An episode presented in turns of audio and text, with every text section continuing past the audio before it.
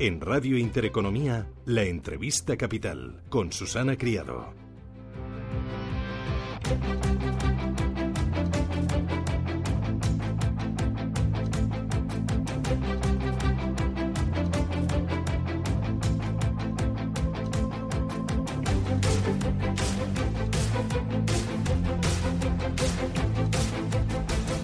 8 y 16 minutos de la mañana, Radio Intereconomía. Eh, les contábamos al arrancar el programa uno de los datos importantes de la economía española, uno de los datos que viene del inmobiliario. La venta de viviendas ha subido un 11% hasta el mes de junio, pero da ciertos síntomas de estabilización. En la primera mitad del año se han vendido 262.200 viviendas. Esto es un 10,9% más que en el mismo periodo del pasado ejercicio, pero el crecimiento se ha moderado al 1,8% interanual en el mes de junio. Esa moderación del mercado se concentra en Madrid, en Cataluña, en Baleares y en Canarias. Hoy vamos a hablar de residencial, vamos a hablar también de oficinas y lo vamos a hacer con Joaquín López Chicheri. Joaquín, ¿qué tal? Muy buenos días. Hola, buenos días. ¿Se circula estos días por Madrid? Bárbaro. Es una, es una pasada. y supongo que habrás aparcado prácticamente aquí en la puerta. Perfectamente, sí, señor. Me alegro. Bueno, Joaquín López Chicheri es CEO de Vitruvio Socimi. Enseguida hablamos de, de Vitruvio, de eh, este vehículo eh, para invertir en el inmobiliario que está a disposición de los particulares, que es la SOCIMI. Eh, pero antes, eh, tú ves estos datos y te preocupa esta ligera estabilización. ¿Es fatiga? ¿Es un alto en el camino? ¿O, crees que incluso es sano? Sí, o sea, hay, que poner las cosas un poco en contexto. ¿no? siempre me gusta dar un par de datos como para dar una referencia, porque a veces con, los datos pasa un poco que uno se pierde. En, el pico de la burbuja anterior se dieron 900.000 visados de obra nueva, solo de obra nueva, más allá de las compraventas que se produjeran en, segunda mano. Eh, eh, ese fue el pico, ¿no? Eh, si estamos hablando de que en 2017 hemos cerrado por debajo de 100.000 visados de obra nueva y ha habido transacciones pues que sumen en total 300.000 pisos entre obra nueva y, y, segunda mano, pues estamos muy datos de burbuja, ¿no? Además, hay un elemento importante y es que, y quizás eso también depende de donde uno viva, lo sufre de una manera o de otra es que hay una dicotomía muy grande entre capitales de provincia y ciudades secundarias y las principales capitales de España. ¿no? Eh, es, el mercado inmobiliario se ha recuperado de una forma mucho más ágil, mucho más rápido. Quizás demasiado rápido, ¿no? Eh, para, para muchos que tenían la sensación de que iban a poder entrar o iban a poder comprar vivienda y tienen la sensación, yo hablo con gente y dice, parece como que se me ha pasado, ¿no? La oportunidad. Eh, y eso genera, y quizás es verdad, siempre Madrid y Barcelona es de lo que más se habla, genera la sensación de que poco menos que ya estamos otra vez en una burbuja. Yo creo que lo que sí, sí vemos es eh, un, cuello de botella que se ha producido por el hecho de que durante 10 años no se, no se ha construido, no se ha gestionado suelo, no se ha sacado la materia prima que se necesita para que el parque de vivienda aumente, porque en definitiva hay compradores que no quieren segunda mano, ¿no? Entonces, eh, eh, pero bueno, yo creo que no es un dato alarmante, sin embargo sí parece obvio, no, ya no por el dato de vivienda, sino por el resto de indicadores que estamos en una fase avanzada del ciclo, ¿no? Eh, nada demasiado preocupante todavía, pero, pero sí que se empieza a notar. Pero al inmobiliario le queda todavía mucho eh, camino por recorrer y por subir. Cuando decías, algunos me comentan, ya se me ha pasado, no se nos ha pasado el momento de comprar, a pesar de las subidas que ha experimentado el, el precio de la vivienda desde los mínimos. vamos a hacer como una separación en dos mundos. Está el mundo de la vivienda para uno mismo, ¿vale? la vivienda familiar, donde yo creo que lo, más importante es entrar a mirar unos ratios muy sencillos, que es, oye, si puedo pagarme, eh, la cuota de hipoteca supone más de un 30, 35%, 40% como mucho de mi renta neta mensual. Eh, es decir, eh, tengo un trabajo estable y creo que junto con mi mujer o mi marido voy a poder enfrentarme a esta financiación, que es la mayor parte de las veces como se compra. Y ese es el mundo de la vivienda habitual para el comprador que quiere vivir en ella. Eh, y que tiene además otros factores, como todos sabemos, de si estamos cerca de la zona que nos gusta, de nuestra familia, etcétera. Y luego está el mundo inmobiliario de inversión, que es en el que yo realmente trabajo, donde fundamentalmente además invertimos en, en, comercial, en industrial, en oficinas, y la verdad es que en el mundo de inversión eh, prácticamente está todo hecho en cuanto a, a la gran entrada de dinero y las rentabilidades que se están ofreciendo actualmente, si uno quiere comprar, de hecho, son relativamente reducidas.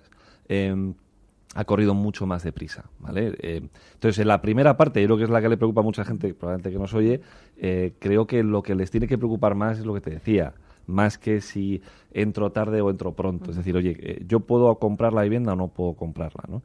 Pero entonces me estás diciendo que la parte de comercial y la parte de oficinas está más madura que el residencial. Sí, sí. Está más, avanzado en el ciclo. Está más avanzado en el ciclo porque además es lo primero donde entra el dinero. El, capital, fundamentalmente, el inversor institucional en realidad eh, no compra eh, eh, vivienda para alquiler, por ejemplo, el parque residencial que está en manos de, inversores institucionales de un 3 o un 5% del total en España. el inversor institucional entra fundamentalmente a usos terciarios, ¿no? usa hoteles, oficinas locales comerciales, centros comerciales. En el residencial el parque de vivienda está controlado por los privados. el 95% del, del, parque de vivienda es propiedad de ciudadanos que tienen una vivienda y quizás otra como inversión eh, eh, una segunda vivienda, etcétera, etcétera. ¿no? Y yo creo que para los que quieren comprar vivienda habitual todavía, efectivamente, no es tarde y tienen que fijarse en ese ratio, tienen que fijarse en su capacidad de pago, mucho más que en especular con si van a comprar barato y vender caro. Los que quieren invertir en inmobiliario y al mismo tiempo gozar de liquidez y que no les pase como en ejercicios pasados que se quedaron pillados, atrapados, eh, muchas veces endeudados con hipoteca, pues tienen ahora un vehículo que antes no tenían, que es, es la SOCIMI. Explícanos de forma sencillita qué es la SOCIMI, porque estamos viendo un auténtico boom. ¿Cuántas hay en el MAP? ¿Ya 50? Más, más, de, 50 ya, más de 50 entre el MAP, el mercado continuo, el IBEX. Vamos a ver, en, España yo creo que la gente cuando pensaba en inmobiliario, en invertir en inmobiliario, piensa en, promoción residencial o en un piso y lo vendo. Eh, yo creo que el inmobiliario, como cualquier otra inversión, debe fijarse en los flujos. ¿no? Siempre digo que lo importante es la leche que da la vaca, no comprar la vaca y venderla más cara mañana. Entonces ese enfoque no especulativo es en el que se centra Vitruvio Básicamente tiene una cartera de residencial, oficinas locales y un poquito de naves eh, em, destinadas al alquiler. O sea, nosotros lo que hacemos es alquilar nuestra cartera, la gestionamos, mejoramos los inmuebles, se invierte para que generen más rentas y esas rentas se reparten a los accionistas. Es decir, eh, la Socimis en general y Vitruvio en particular, lo que permite a un ciudadano que obviamente no tiene 100 millones de euros para construir una cartera diversificada de inmuebles, y cuando digo diversificada me refiero a los diferentes usos, pero también a diversificar el riesgo contrapartida, es decir, que no todas las rentas vengan de un inquilino, dos o tres, sino que haya, en nuestro caso tenemos más de 120 inquilinos que pagan renta todos los meses. Esa diversificación eh, eh, por uso regional y por, y por riesgo contrapartida, ¿no? por inquilinos, no la puede alcanzar alguien con su patrimonio personal. ¿Cómo puede hacerlo? Y siempre orientado a, a rentas, orientado a obtener un dividendo recurrente por el alquiler, lo que se ha hecho toda la vida. O sea, en realidad es lo que han hecho los patrimonialistas de toda la vida, comprar inmuebles para alquilar.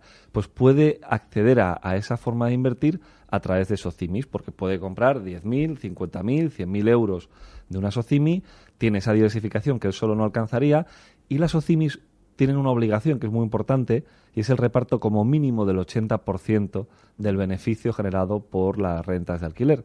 Con lo cual es una, pues como una vaca lechera que decía antes, ¿no? Es una forma de asegurarse unos flujos. Vitruvio por ejemplo, lo paga trimestral. Nosotros trimestralmente pagamos un dividendo. Mm, háblame de esos activos. Eh, ¿Dónde están situados? ¿Cómo son? Bueno, nosotros, nosotros nos hemos especializado desde el principio en tener una cartera que pueda entender cualquiera, sin necesidad de ser un profesional de la inversión inmobiliaria. O sea, eh, nuestra cartera se centra fundamentalmente en esos tres usos, residencial, locales comerciales y oficinas, y están ubicados en Goya, eh, Plaza Colón, Ayala, Sagasta, Fernández de la Hoz, es decir, eh, Bravo Murillo tenemos también eh, locales. Es, es una cartera que si uno va a la web de Vitruvio eh, va a poder entender fácilmente. Además, nuestro tamaño no es como el de Merlín, que son más de 10.000 millones de euros en inmuebles, donde es imposible controlar la cartera inmobiliaria. La nuestra es de 110 millones, 111 en la última valoración.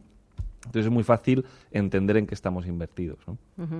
Eh, recientemente, ¿cuántos años lleváis el MAP? ¿Dos? El MAP 2 eh, llevamos, bueno, desde verano de 2016, o sea, justo dos años. Y, y Socimi se creó en 2014. Exacto, en julio de 2014 hicimos la primera compra. La verdad es que el, proceso ha sido ha tenido bastante éxito. Empezamos en 7 millones de euros en, inmuebles, que es una cartera pequeñita, y actualmente estamos en esos 111 millones de euros. ¿no? Con, y aquí lo que me parece la clave. Eh, hemos conseguido que nos acompañen a día de hoy 288 personas, 288 accionistas, donde ninguno tiene una posición de control. Y que están ahí con una visión de largo plazo, no especulativa, orientado a tener un 3% de dividendo, que es lo que estimamos que vamos a estar pagando, eh, y eh, una revalorización que te cubra contra la inflación y quizás un poquito más gracias a la actividad de rehabilitación que hacemos, ¿no? mejorando algunos de los activos. Y recientemente, eh, estamos en 2018, no, fue en 2017, ¿no? cuando integraron eh, Consulnor Patrimonio, que es el brazo inversor de Banca March. Bueno, Banca March compra una gestora que tenía un vehículo inmobiliario, que es este Consulnor Patrimonio Inmobiliario. En definitiva, la filosofía era la misma. ¿Qué ha supuesto para Vitruvio? Pues incorporar a 70 accionistas que también invertían de una forma no especulativa en inmobiliario en renta. Esa cartera era exclusivamente de locales comerciales, oficinas e industrial. Eh, nosotros teníamos también residencial y, fue una incorporación que no ha sido la única. Esa tuvo trascendencia por tamaño y por bueno, pues por quien estaba detrás, pero en realidad hemos hecho cinco operaciones también con grupos familiares o de inversores que han decidido entrar en lugar de comprando en una ampliación de capital o acciones en el mercado, eh, aportando inmuebles, ¿no? que es otra de las maneras de acceder. Eso tiene sentido cuando uno no necesita la liquidez, es decir, no tiene que vender su cartera inmobiliaria o su edificio, pues porque no necesita el dinero, pero sí quiere tener exposición inmobiliaria y al mismo tiempo deshacer quizá la situación de propiedad que tienen, ¿no? A lo mejor entrando en una sociedad más grande, teniendo negociabilidad y teniendo una visibilidad muy clara sobre el dividendo, se siente más cómodo, ¿no? Eh, ¿En bolsa cómo lo estáis haciendo? Bien, nosotros empezamos eh, cotizando en 12.60, estamos en niveles de 14, 13.90, 14.10, ahí nos movemos. De todas formas, yo me gusta decirlo mucho, Vitruvio es una sociedad no especulativa que invierte en inmobiliario, en alquiler. Por lo tanto, es 3% de dividendo de objetivo que cumpliremos en los próximos tiempos. Yo creo que vamos a poder darlo entre un 2,5 y un 3,5, es donde vamos a estar siempre, y una revalorización con la inflación, quizás un poquito más. Esto no, o sea, Vitruvio no es para dar un pelotazo inmobiliario. Eh, dos cositas más, ya muy rápidos. Eh, ¿No estamos ante una burbuja de socimis o todavía hay margen para que salgan más socimis al mercado eh, español, al continuo o al, o al MAP? En, lo que sucede es que el boom inmobiliario anterior, mm, aparte de que no existía el vehículo como tal, vamos a ver, las OCIMIS existen en toda la OCDE, no es algo particular de España, y están diseñadas para eso, para que el ahorrador, el inversor pequeño pueda acceder a, inmobiliario eh, eh, con una capacidad que él solo no tiene.